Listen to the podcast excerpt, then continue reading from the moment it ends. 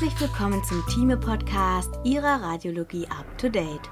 Heute mit dem Beitrag Bildgebende Diagnostik des inneren weiblichen Genitales bei Kindern. Von Ina Sorge, Franz Wolfgang Hirsch.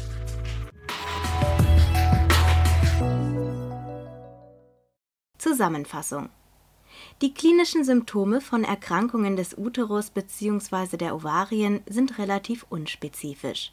Sie reichen von völliger Symptomlosigkeit über Bauchschmerzen bis hin zum akuten Abdomen, können aber auch Störungen der Pubertätsentwicklung und Menstruations- oder Konzeptionsprobleme umfassen mit dem Ultraschall lassen sich die meisten Erkrankungen zuverlässig diagnostizieren.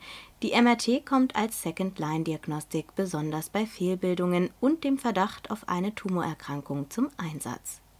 Entscheidend für die Interpretation auffälliger Befunde ist die Kenntnis altersabhängiger Normalbefunde. Das Wissen um grundlegende embryologische Vorgänge erleichtert das Verständnis von Fehlbildungen im folgenden Artikel werden sowohl Normalbefunde als auch eine Vielzahl von Erkrankungen des inneren weiblichen Genitales im Kindes und Jugendalter anhand von Bildbeispielen vorgestellt. Differentialdiagnostische Überlegungen, Fallstricke und typische Bildbefunde werden diskutiert. Indikationen Anlagestörungen des inneren Genitales, insbesondere im präpubertären, prämenstrualen Alter, sind sehr häufig symptomlos so dass sie meist als Zufallsbefunde bei aus anderer Indikation durchgeführtem Ultraschall diagnostiziert werden. Jedoch steigt mit der einsetzenden Menarche und der Aufnahme sexueller Aktivität der Prozentsatz akuter Erkrankungen des inneren Genitales rasch an. Aber auch vorher, im frühen Kindesalter, gibt es vereinzelt akute Erkrankungen des inneren Genitales, die rasch und effizient bildgebend abgeklärt werden müssen. Teilweise handelt es sich sogar um Erkrankungen mit Notfallcharakter Hierzu gehören die Ovarialtorsion und die Leistenhernie mit Ovarvorfall und Inkarceration. Dieser Spannbreite von Symptomen muss die Bildgebung im Kindes und Jugendalter sowohl inhaltlich, insbesondere aber auch bezüglich der Dringlichkeit jederzeit Rechnung tragen können. Deshalb sollte eine Sonographie im Rahmen einer Bauchschmerzdiagnostik beim Mädchen immer auch die Beurteilung des weiblichen Genitales beinhalten bei der Störung der Pubertätsentwicklung wie vorzeitige oder ausbleibende Pubertät gehört die Bildgebung des inneren Genitales zum elektiven Diagnostikstandard. Bildgebung Ultraschall Die Ultraschalldiagnostik ist bei den Erkrankungen des Uterus und des Ovars das zentrale Element der bildgebenden Diagnostik im Kindes und Jugendalter. Hochauflösende Ultraschallgeräte ermöglichen die transabdominale Darstellung von Uterus und Ovarien in fast allen Fällen in ausreichender Qualität der transvaginale Ultraschall kommt erst nach der Kohabitarche zur Anwendung. Schallköpfe Je nach Alter und Konstitution kommen primär Konvexschallköpfe mit unterschiedlichen Frequenzen zum Einsatz. Essentiell ist ein tieffrequenter Schallkopf mit einer Frequenz von 3 MHz bei jungen Frauen und adipösen Jugendlichen sowie ein 6 MHz Schallkopf bei Säuglingen und Kleinkindern im Neugeborenen und Säuglingsalter ist eine hochauflösende Darstellung von Uterus und Ovarien mit höherfrequenten Konvexschallköpfen von 7 bis 8 MHz oder Linearschallköpfen um 8 bis 10 MHz Mittelfrequenz mit hervorragender Qualität möglich. Untersuchungsbedingungen Wichtigste Voraussetzung für eine gute Beurteilbarkeit von Uterus und Ovarien ist eine ausreichende Blasenfüllung bei leerer Harnblase ist der Uterus in den meisten Fällen gegenüber der Vagina nach ventral geneigt, das heißt Anteversio, zusätzlich knickt der Uterus zwischen Cervix und Corpus nach ventral ab, das heißt Anteflexio. In einigen Fällen liegt auch eine Retroflexio vor, das heißt es kommt zu einer Abknickung nach dorsal. Insbesondere die 90-Grad-Anteflexio bei halbleerer Blase kann dazu führen, dass man den Uterus im Ultraschall nicht beurteilen kann mit zunehmender Blasenfüllung streckt sich die Achse von Vagina und Uterus, so dass die Längsachse des Uterus nach kraniokaudal ausgerichtet wird. In dieser Position kann man den Uterus optimal einsehen und beurteilen. Neben der Lageänderung des Uterus spielt die volle Harnblase auch als Vorlaufstrecke für die Beurteilung der Ovarien eine wichtige Rolle Während diese bei ungenügender Blasenfüllung meist durch Darmluft überlagert sind, bietet die volle Blase ein ideales Schallfenster, um die dann dahinterliegenden Ovarien zu beurteilen. Eine volle Harnblase ist wichtige Voraussetzung für die sonografische Beurteilbarkeit von Uterus und Ovarien. Magnetresonanztomographie Die MRT kommt bei unklaren Befunden, insbesondere bei Verdacht auf Fehlbildungen oder Tumoren, als Second-Line-Diagnostik zum Einsatz. MRT-Untersuchungen, vornehmlich mit nicht fettgesättigten T2-gewichteten Turbospin-Echosequenzen in drei Raumebenen, sind am besten geeignet, auch komplexe anatomische Situationen darzustellen. Es ist gelegentlich bei kleinen Kindern hilfreich, die Harnröhre durch einen flüssigkeitsgefüllten Katheter sicher gegen die Vagina abzugrenzen bei postpubertären Kindern kann in Einzelfällen ein in verdünntem Kontrastmittel getränkter Tampon die Position der Vagina gut demonstrieren. Die Schichtbreite der Untersuchungen sollte je nach Größe des Kindes 1,5 bis 3 mm betragen. Normalbefunde Unter dem wechselnden Einfluss diaplazentar bzw. über die Muttermilch übertragener Hormone bzw. in der Pubertät verändern sich die Morphologie und die Größe von Uterus und Ovarien die altersabhängigen Normalbefunde zu kennen, ist daher für die Diagnostik pathologischer Veränderungen von größter Bedeutung. Uterus und Vagina Neugeborene Der Uterus neugeborener Mädchen unterscheidet sich erheblich vom infantilen und pubertären Uterus. Das Uterusvolumen ist durch mütterliche Hormoneinwirkung um ein Mehrfaches größer als im Kleinkindalter. Teilweise wird eine Länge von bis zu 5 cm und ein Durchmesser von 2 cm erreicht Anders als beim pubertären Uterus macht die Zervix etwa zwei Drittel und der Korpus etwa ein Drittel der Uteruslänge aus. Der Durchmesser der Zervix übertrifft den des Korpus. Typischerweise ist das stimulierte Endometrium als echogener Streifen im Zentrum des Uterus zu erkennen. Die diaplazentare Hormonwirkung klingt etwa im zweiten Lebensmonat ab. Bei gestillten Mädchen bewirken die Östrogene in der Muttermilch, dass der Uterus erst nach der Stillzeit kleiner wird Kindesalter Der infantile Uterus ist deutlich kleiner, nur noch 2 bis 3 cm lang und misst 1 bis 1,5 cm im Durchmesser. Eine Differenzierung in Korpus und Cervix ist nicht mehr möglich und die Uterusschleimhaut kann nicht mehr echogen abgegrenzt werden, wobei der manchmal darstellbare echoreiche Reflex nicht als Endometrium fehlgedeutet werden darf, sondern Folge eines Impedanzsprungs zwischen Muscularis und Lumen ist. Pubertät Erwachsenenalter Erst mit circa sieben Jahren beginnt der Uterus langsam wieder an Größe zuzunehmen. Das Uteruswachstum beginnt schon vor der Entwicklung der sekundären Geschlechtsmerkmale. Als Schwellenwert vom infantilen zum frühpubertären Uterus gilt ein Volumen von 1,6 Millilitern. Durch ein verstärktes Längen und Dickenwachstum des Korpus kommt es in der Pubertät zur Ausbildung der typischen Birnenform des adulten Uterus, bei dem der Korpus etwa zwei Drittel, die Cervix etwa ein Drittel der Länge ausmachen die Vagina ist unterhalb der Portio als tubuläre Struktur zu erkennen, manchmal mit etwas Flüssigkeit oder feinen Luftreflexen gefüllt. In ihrem distalen Ende wird sie von der Symphyse überlagert. Ovarien Die Ovarien stellen sich als rundlich-ovaläre, echoarme Strukturen beidseits des Uterus dar. Innerhalb des Ovars sind die Follikel als kleine Zysten verschiedener Größe zu erkennen. Morphologische Veränderungen auch die Ovarien erfahren während der kindlichen Entwicklung typische Veränderungen in Morphologie und Größe. Bei neugeborenen Mädchen haben sich durch mehrere nebeneinander liegende Follikelzysten ein Volumen von 1 bis 2 cm hoch 3, manchmal sogar bis 4 cm hoch 3, während infantile Ovarien in der Regel maximal 1 cm hoch 3 groß sind. Bei infantilen Ovarien kann man häufig auch keine kleinen Follikel abgrenzen und sie damit gelegentlich gar nicht darstellen mit circa sechs Jahren fangen die Ovarien dann zu wachsen an, so dass ihr Volumen präpubertär 1 bis 5 cm hoch 3 betragen kann und mit der Pubertät ein individuell sehr unterschiedliches Volumen von 2 bis 20 cm hoch 3 erreicht. Follikel Die Follikel sind in der Neonatalzeit deutlich größer und daher besser zu erkennen als im Kleinkind und frühen Schulkindalter unter dem Einfluss mütterlicher Gonadotropinspiegel bilden sich häufig sogenannte Theka-Luteinzysten, die zu einer Vergrößerung des Ovars mit multiplen Zysten ohne abgrenzbares Stroma führen. Zu beachten ist beim Säugling die hohe Lagevariabilität des Ovars. Nicht selten findet man ein Ovar am unteren Leberrand oder, seltener, beide Ovarien auf einer Seite in der Pubertät sind die Follikel unterschiedlich groß, wobei nach Einsetzen der Geschlechtsreife pro Zyklus ein Follikel zum sprungreifen Graph-Follikel proliferiert, der sich nach dem Eisprung in den Gelbkörper umwandelt. Die Follikel verleihen dem Ovar seinen typischen multizystischen Aspekt. Dies ist ein Normalbefund und keine Pathologie.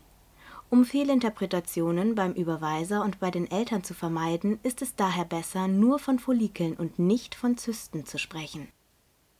Erkrankungen des Ovars Die klinischen Symptome ovarieller Erkrankungen sind relativ unspezifisch, reichen von völliger Symptomlosigkeit über Bauchschmerzen bis hin zum akuten Abdomen und können des Weiteren Störungen der Pubertätsentwicklung und Menstruations oder Konzeptionsprobleme umfassen. Unkomplizierte und eingeblutete Zysten Da Follikel zum physiologischen Erscheinungsbild des Ovars gehören, ist die Grenze zwischen normalem und pathologischem Befund fließend. Bei der Bewertung zystischer Raumforderungen spielt insbesondere das Lebensalter eine entscheidende Rolle. Unkomplizierte Zysten sind echofrei, dünnwandig und weisen keine soliden Anteile auf. Neonatale Zysten Neonatal sind bei 90 Prozent der Mädchen einfache Follikelzysten bis 20 mm Durchmesser zu finden, die als physiologisch anzusehen sind. Pathologisch große neonatale Zysten werden häufig schon intrauterin diagnostiziert. Sie können ein oder beidseitig auftreten.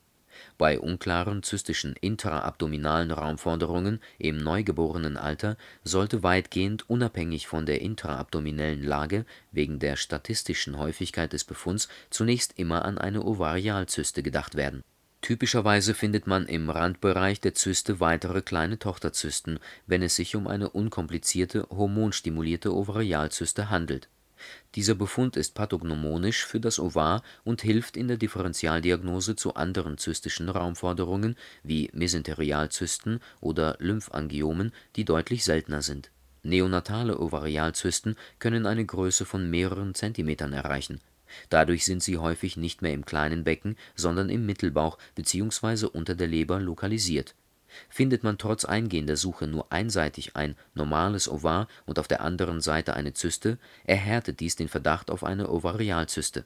Wegen der relativen Lagevariabilität kann es in Einzelfällen jedoch vorkommen, dass sich das Ovar mit der pathologisch großen Zyste auf der gleichen Seite wie das gesunde Ovar befindet.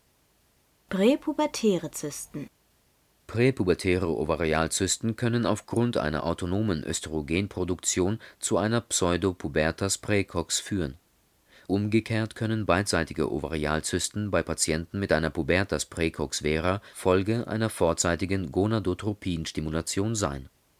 Zysten während bzw. nach der Pubertät Während bzw. nach der Pubertät sind einfache Ovarial bzw. Follikelzysten bis zu einer Größe von ca. 3 cm meist Zufallsbefunde. Sie entstehen unter hormonellem Einfluss während des weiblichen Zyklus und bilden sich in der Regel spontan zurück. Bisher galten unkomplizierte Zysten von mehr als 5 cm Durchmesser als pathologisch und damit als Operationsindikation, weil man in diesen Fällen von einer erhöhten Torsionsgefahr des Ovars ausging, auch wenn eindeutige Daten dazu fehlen in letzter Zeit wird jedoch auch bei diesen großen Zysten empfohlen, abzuwarten und die wahrscheinliche Regression sonographisch zu dokumentieren, wenn es sich um eine zufällig entdeckte Zyste ohne klinische Symptomatik handelt.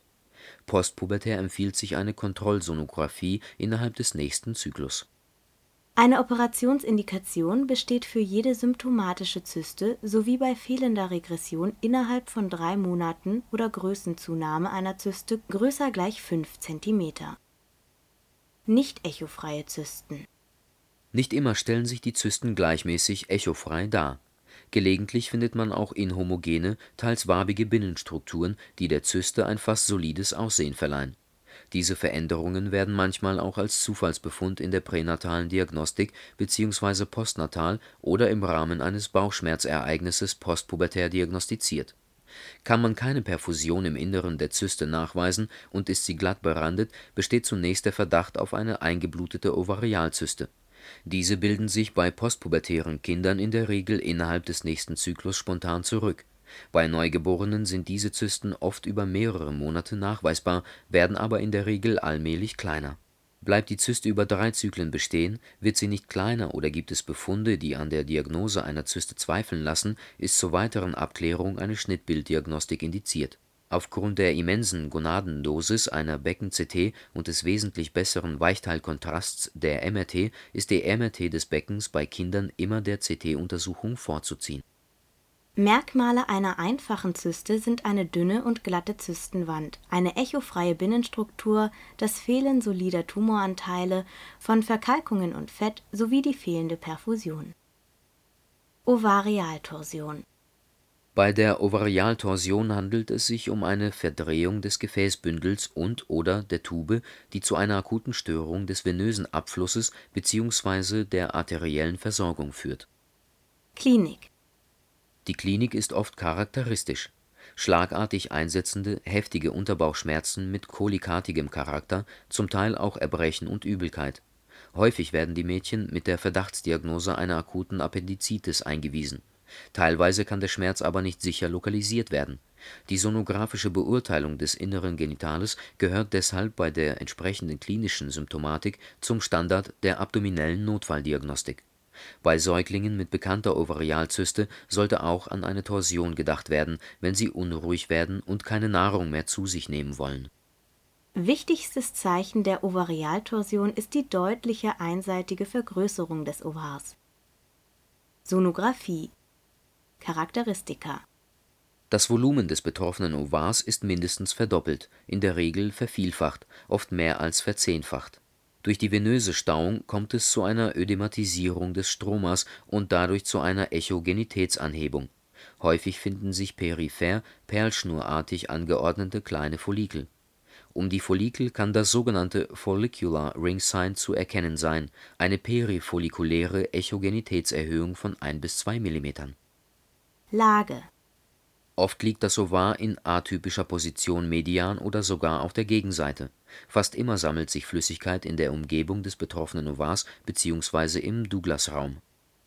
B-Bild-Sonographie Die B-Bild-Sonographie kann eine Ovarialtorsion mit hoher Sensitivität und Spezifität nachweisen.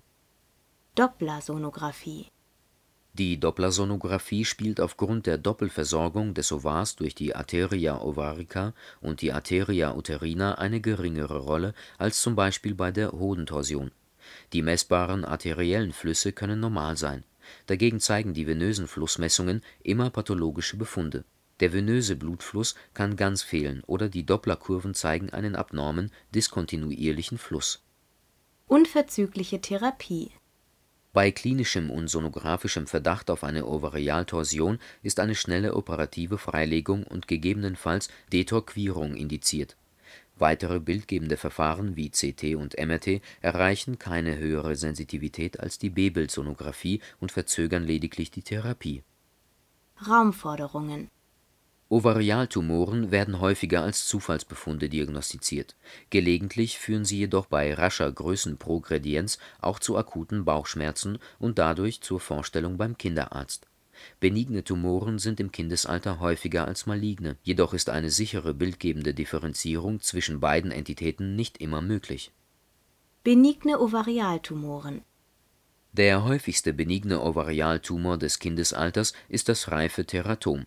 Typische Merkmale des reifen Teratoms sind seine glatte Begrenzung nach außen und die sehr inhomogene Binnenstruktur, die sich aus zystischen Anteilen, Fett, Bindegewebe und Verkalkungen zusammensetzen kann. Die ergänzend zum Ultraschall durchgeführte MRT mit und ohne Fettsuppression kann insbesondere Fett mit hoher Sensitivität nachweisen und die Verdachtsdiagnose erhärten.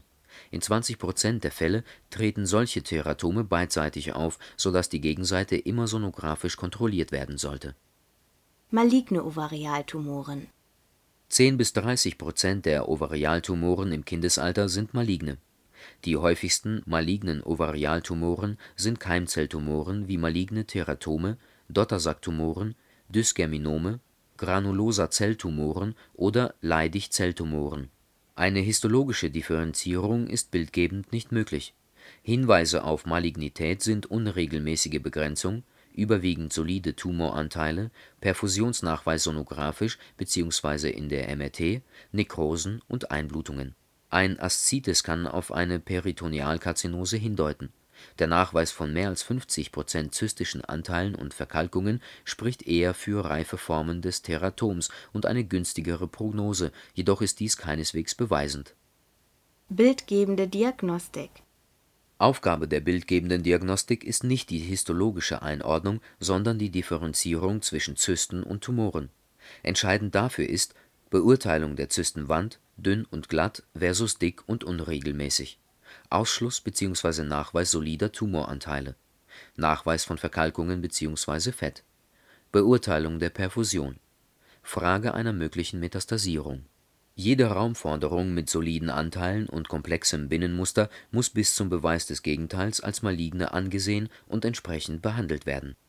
Hinweise auf Malignität sind unregelmäßige Begrenzung und solide Tumoranteile sowie im Ultraschall oder der MRT Nachweis einer Perfusion, Nekrosen, Einblutungen und Aszites. Polyzystische Ovarien Der Begriff polyzystisches Ovar wird nur verwendet, wenn das Ovar vergrößert ist und/oder mindestens zwölf randständige mikrozystische Follikel kleiner als 10 mm Durchmesser perlschnurartig um ein echoreiches Stroma aufgereiht sind. Abzugrenzen ist dies vom physiologischen multizystischen Ovar, bei dem Follikel unterschiedlicher Größe über das normal große Ovar verteilt sind. Polyzystische Ovarien werden gehäuft bei Jugendlichen mit Menstruationsstörungen gefunden nach überarbeiteten Rotterdam-Kriterien liegt ein polyzystisches Ovar-Syndrom vor, wenn zwei der folgenden drei Kriterien vorhanden sind: polyzystische Ovarien, Oligo-Anovulation, klinisch-biochemische Hyperandrogenemie Aufgrund der bei Adoleszenten häufig nachweisbaren polyzystischen Ovarien, ohne dass ein klassisches polyzystisches Ovarsyndrom mit Hyperandrogenemie vorliegt, fordern einige Autoren auch den Nachweis aller drei Kriterien für die Diagnose eines polyzystischen Ovarsyndroms in dieser Altersgruppe. Ein polyzystisches und ein multizystisches Ovar unterscheiden sich in ihrem Erscheinungsbild. Ein multizystisches Ovar ist ein Normalbefund. Entzündungen Entzündliche Erkrankungen der Adnexe entstehen überwiegend durch aszendierende Infektionen aus der Vagina. Diese treten in der Regel erst nach der Kohabitarche auf und spielen daher im frühen Kindesalter eine untergeordnete Rolle. Im Fall einer klinischen und paraklinischen Diagnosestellung können mittels Ultraschall, noch sicherer aber in der MRT, Komplikationen wie eine Pyosalpinx oder ein Tubo-Ovarialabszess erkannt werden Differentialdiagnostisch muss in diesem Fall vor allem an den im Kindesalter viel häufigeren Douglas-Abszess nach perforierter Appendizitis gedacht werden. Erkrankungen des Uterus und der Vagina Fehlbildungen des Uterus sind im Kindesalter meistens völlig symptomlos. Uteruserkrankungen können aber auch, insbesondere während und nach der Menarche, zu akuten Bauchschmerzen oder zum akuten Abdomen führen. Einige Erkrankungen werden erst durch Konzeptionsprobleme auffällig da die klinische Symptomatik in der Regel erst nach der Menarche eintritt, werden Erkrankungen des Uterus präpubertär meist als Zufallsbefund im Ultraschall diagnostiziert. Fehlbildungen Die meisten Erkrankungen des Uterus sind Fehlbildungen. Embryologische Grundkenntnisse erleichtern das Verständnis der Pathologie. Embryologie Müllergänge Für die Entwicklung des Urogenitalsystems sind zweipaarige Gangstrukturen die Urnierengänge und die Müllergänge von Bedeutung. Diese sind anfangs bei beiden Geschlechtern vorhanden, während sich die Wolfgänge unter dem fehlenden Einfluss der Androgene beim weiblichen Geschlecht zurückbilden, wachsen die Müllergänge nach caudomedial und treffen etwa in der siebten bis achten Schwangerschaftswoche auf den Müllergang der Gegenseite. Die kranialen Müllergänge bleiben paarig erhalten und bilden später beidseits die Eileiter die medialen und caudalen Anteile verschmelzen zu einem Schlauch, dem Uterovaginalkanal. Das anfangs noch vorhandene Septum innerhalb des Uterovaginalkanals verschwindet, es entsteht ein gemeinsamer Hohlraum, aus dem sich später der Uterus und die nicht epithelialisierten Wandanteile der proximalen zwei Drittel der Vagina bilden. Kommt es in der Phase der Verschmelzung der Müllergänge zu Störungen, kann das zu verschiedensten Anlagestörungen des Uterus und der Vagina führen Kloake. Bedeutsam für die Entwicklung des äußeren Genitales und der Vagina ist die sogenannte Kloake. Dies ist eine kammerartige Erweiterung des Endteils des Hinterdarms, in den zunächst Darm und Urnierengänge gemeinsam münden. Durch eine transversal verlaufende, nach Kaudal wachsende Leiste, das Septum urorectale, wird die Kloake im zweiten Entwicklungsmonat in zwei Anteile separiert. Vorn liegt der Sinus urogenitalis, aus dem Harnblase Harnröhre und Teile der Vagina entstehen, dorsal der spätere Anorektalkanal. Störungen in der Separation der Kloake können zu Vaginalattresien, aber auch zu komplexen Kloakenfehlbildungen führen. Uterovaginalkanal Das gemeinsame Ende der beiden Müllergänge, der Uterovaginalkanal, wächst weiter nach Kaudal und trifft schließlich auf die Hinterwand des Sinus urogenitalis, wo beide fusionieren. Auf der Innenfläche des Sinus urogenitalis entsteht so eine kleine Vorwölbung, der Müllerhügel. Vaginalanlage Nach der vertikalen Fusion bilden sich am Müllerhügel Epithelknospen, die proliferieren und die zunächst kompakte Vaginalplatte formen. Diese wächst nach kranial und vergrößert so den Abstand des Uterus zum Sinus urogenitalis. Erst im fünften Monat ist die Vaginalanlage vollständig kanalisiert. Aus dieser entstehen das Epithel der gesamten Vagina und die gesamte Wand des unteren Vaginaldrittels, während die übrige Wand der oberen zwei Drittel aus den Müllergängen entsteht. Das Hymen trennt die Vagina vom Sinus urogenitalis. Normalerweise bildet sich perinatal eine kleine Öffnung im Bereich des Hymens. Fehlbildungen des Uterus und der Vagina können durch Anomalien der Entwicklung der Müllergänge und/oder durch Entwicklungsstörungen des Sinus urogenitalis entstehen. Bei unvollständiger Rückbildung der Wolfgänge kann sich später eine Zyste in der Scheidenwand bilden, die sogenannte Gardner-Zyste. Anomalien der Müllergänge Bei Entwicklungsstörungen der Müllergänge sind die Ovarien regelrecht ausgebildet, während es morphologische Auffälligkeiten am Uterus und an der Vagina gibt. Weil die Ovarien normal funktionieren, ist die Pubertätsentwicklung bezüglich Telarche und Pubarche regelrecht. Klinisches Zeichen einer Müllergang-Fehlbildung kann die ausbleibende oder schmerzhafte Menarche durch einen Hämatokolpus sein. Klassifikation Anomalien der Müllergänge beinhalten Entwicklungsstörungen einer oder beider Gänge oder Störungen der lateralen oder vertikalen Fusion. Die am häufigsten gebrauchte Klassifikation ist die der American Fertility Society abgekürzt AFS, welche die Fehlbildungen in sieben Klassen einteilt.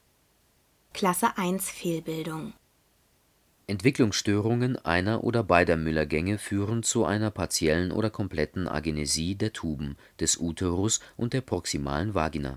Die ausgeprägteste Variante ist das Mayer-Rokitansky-Küster-Hauser-Syndrom, bei dem Tuben, Uterus und proximale Vagina völlig fehlen. Diese Patientinnen werden meist durch eine primäre Amenorrhoe auffällig. Klasse 2 Fehlbildung Bei der Entwicklungsstörung eines der beiden Müllergänge entsteht ein Uterus unicornis. Dabei kann das zweite Uterushorn völlig fehlen, rudimentär ohne Lumen oder mit einem kleinen Lumen angelegt sein. Das unterentwickelte Uterushorn kann mit der Uterushaupthöhle kommunizieren oder davon komplett separiert sein. Die klinischen Symptome variieren. Beim nicht kommunizierenden Subtyp kommt es häufig zur Dysmenorrhoe und Hämatometra bei der Menarche. Die übrigen Formen werden oft inzidentell oder im Rahmen einer Infertilitätsabklärung diagnostiziert. Bei mehr als 40 Prozent der Patienten mit Uterus unicornis liegen gleichzeitig renale Anomalien, insbesondere Nierenagenesien, auf der gleichen Seite vor. Das MRT-Erscheinungsbild ist abhängig vom Subtyp. Beim nicht kommunizierenden Subtyp kann sich der rudimentäre Uterus als Blut -/ flüssigkeitsgefüllte Masse darstellen. Der Subtyp ohne Lumen stellt sich dagegen als indifferente Weichteilstruktur dar, die sonographisch oft nicht von einem Myom zu unterscheiden ist. Klasse 3 Fehlbildung Bei Störungen der lateralen Fusion kommt es je nach Ausprägung zu einer mehr oder minder vollständigen Doppelung des Uterus. Der Uterus didelphys entsteht, wenn die Müllergänge gar nicht fusionieren. Dadurch sind Uterus und Cervix vollständig doppelt vorhanden und bei 75 Prozent der Patientinnen ist auch der obere Abschnitt der Vagina gedoppelt. Eine Hälfte der geteilten Vagina kann durch ein Septum obstruiert sein. Fast immer liegt auch eine einseitige Nierenagenesie vor. Bildgebend findet man weit auseinanderliegende Uterushörner und voneinander separierte Cervices. Liegt ein obstruierendes Septum einer Hemivagina vor, kann nach der Menarche ein Hämatometra entstehen. In diesen Fällen ist die obstruierte Hälfte größer und es kann dort Blut nachgewiesen werden. Klasse 4 Fehlbildung Der Uterus bicornis kann mit einer Doppelung der Cervix bzw. ohne gedoppelte Cervix vorkommen. Bildgebend findet sich beim Uterus bicornis im Gegensatz zum Uterus didelphys Bindegewebe und kein Fettgewebe zwischen den beiden Uterushörnern. Beim Uterus bicornis bicollis ist die gedoppelte Cervix als sogenanntes Eulenauge zu erkennen Klasse 5 Fehlbildung Die fehlende Rückbildung des inneren Septums nach Verschmelzung der beiden Müllergänge führt zum Uterus septus. Innerhalb eines normal großen und normal konfigurierten Uterus stellt sich ein vollständiges oder partielles Septum dar. Die normale Außenkontur unterscheidet den Uterus septus vom Uterus bicornis. Klasse 6 Fehlbildung Der Uterus arcuatus ist die mildeste Form der Müller-Gang-Anomalien. Er hat eine normale Außenkontur und nur eine geringe myometriale Prominenz des Fundus. Der Uterus arcuatus ist ein häufiger Zufallsbefund und ohne klinische Bedeutung. Anomalien der Müllergänge gehen häufig mit einseitigen Nierenagenesien oder Fehlbildungen einher. Bei Einnierigkeit ist daher immer das innere Genitale mit zu beurteilen. Entwicklungsstörungen des Sinus urogenitalis Vaginalattresie Entwicklungsstörungen des Sinus urogenitalis führen zu Fehlbildungen der Vagina. Ist die Kanalisation der Vaginalplatte gestört, kommt es zu Vaginalattresien, die sich sonographisch mit einem Hydro bzw. nach der Menarche mit einem Hämatokolpos darstellen. Kloakenfehlbildung Die ausgeprägteste Form der Sinus urogenitalis Entwicklungsstörungen ist die Kloakenfehlbildung. Hier bleibt die Differenzierung zwischen Vagina und Uretra aus, das heißt Harn und Genitaltrakt münden in einen gemeinsamen Ausführungsgang. Meist liegt zusätzlich eine Analatresie vor. Vaginale Fremdkörper und Entzündungen Fremdkörper Bei vaginalem Fluor und Unterbauchbeschwerden muss man insbesondere bei kleinen Kindern an einen vaginalen Fremdkörper denken, der in spielerischer Absicht eingebracht wurde. Ab einer Größe von 5 mm kann man ihn meist sonographisch diagnostizieren, wenn er eine dorsale Schallauslöschung zeigt. Bei der Ultraschalluntersuchung sollte man auf eine volle Harnblase achten. Nach unserer Erfahrung kann es jedoch auch bei größeren Fremdkörpern wie Haarnadeln schwierig sein, diese sonographisch eindeutig zu identifizieren. Bei persistierender klinischer Symptomatik wie eitrigem Ausfluss ist gelegentlich trotzdem eine Vaginoskopie erforderlich. Pelvic Inflammatory Disease abgekürzt PID Bei pubertären oder postpubertären jungen Frauen mit aktiver penetrierender Sexualität finden sich in der MRT häufig ausgeprägte Kontrastmittelanreicherungen im perivaginalen Bindegewebe, obwohl keine klinische Symptomatik angegeben wird. Es wird angenommen, dass es sich hierbei um den subklinischen Entzündungszustand im Rahmen einer PID handelt. Die PID kann durch Gonokokken oder Chlamydien, aber auch eine Vielzahl anderer Erreger hervorgerufen werden. Es kommt zu einer Endometritis mit entzündlicher Verdickung der Tuben, die im Verlauf zu Verwachsungen und zur Infertilität führen kann. Symptome können vollständig fehlen, aber auch in unterschiedlichster Form bis hin zu akuten Unterbauchschmerzen mit Fieber auftreten. Differentialdiagnosen sind unter anderem Appendizitis, ektope Gravidität, septischer Abort, rupturierte Ovarialzyste und Ovarialtorsion. Es gibt bisher keine Veröffentlichungen über die Rolle der MRT bei PID, während mehrere Studien die CT-Auffälligkeiten bei dieser Erkrankung beschreiben. Typische Befunde sind eine Unschärfe und Verdichtung des peripelvinen Fettgewebes und eine Verdickung der Tuben. Häufig ist ein Kapsel-Enhancement der Leber in der späten arteriellen Phase durch eine intraperitoneale Ausbreitung der PID mit Perihepatitis. Die Kombination aus PID, Perihepatitis und rechtsseitigen Oberbauchbeschwerden ist als Fitzhugh-Curtis-Syndrom bekannt. Endometriose bei Kindern und Jugendlichen Unter einer Endometriose versteht man funktionsfähiges endometriales Drüsengewebe außerhalb des Uterus. Wenn dieses Gewebe im Ovar lokalisiert ist, führt das zu einer Schokoladenzyste, die im Ovar als Endometrium bezeichnet wird. Eine Differenzierung zwischen einem Endometrium und einer eingebluteten Follikelzyste kann schwierig sein. Im Verlauf persistieren die Endometriome, während sich die eingebluteten Follikelzysten zurückbilden. Wenn die Endometriose in anderen Regionen lokalisiert ist, kann die Bildgebung meist keinen Beitrag zur Diagnostik liefern. Besonderheiten der Geschlechtsentwicklung Varianten der Geschlechtsentwicklung können sowohl bei normalen Chromosomensätzen als auch bei numerischen Aberrationen auftreten. Dabei kommt es zu Differenzierungsstörungen der Gonaden, die infolge der Gonadendysgenesie zur Gonadeninsuffizienz führen. Die häufigste Form ist das Ullrich-Turner-Syndrom, abgekürzt UTS. Bei über 90 Prozent der Mädchen mit UTS finden sich keine funktionsfähigen Ovarien, sondern bindegewebig umgebaute, funktionslose sogenannte Streak-Gonaden. Diese kann man sonographisch meist nur schwer oder gar nicht darstellen, typischerweise findet sich ein kleiner infantiler Uterus. Ein Entartungsrisiko besteht bei Kindern mit gemischten Gonadendysgenesien. Die Häufigkeit wird in der Literatur mit bis zu 30 Prozent beschrieben.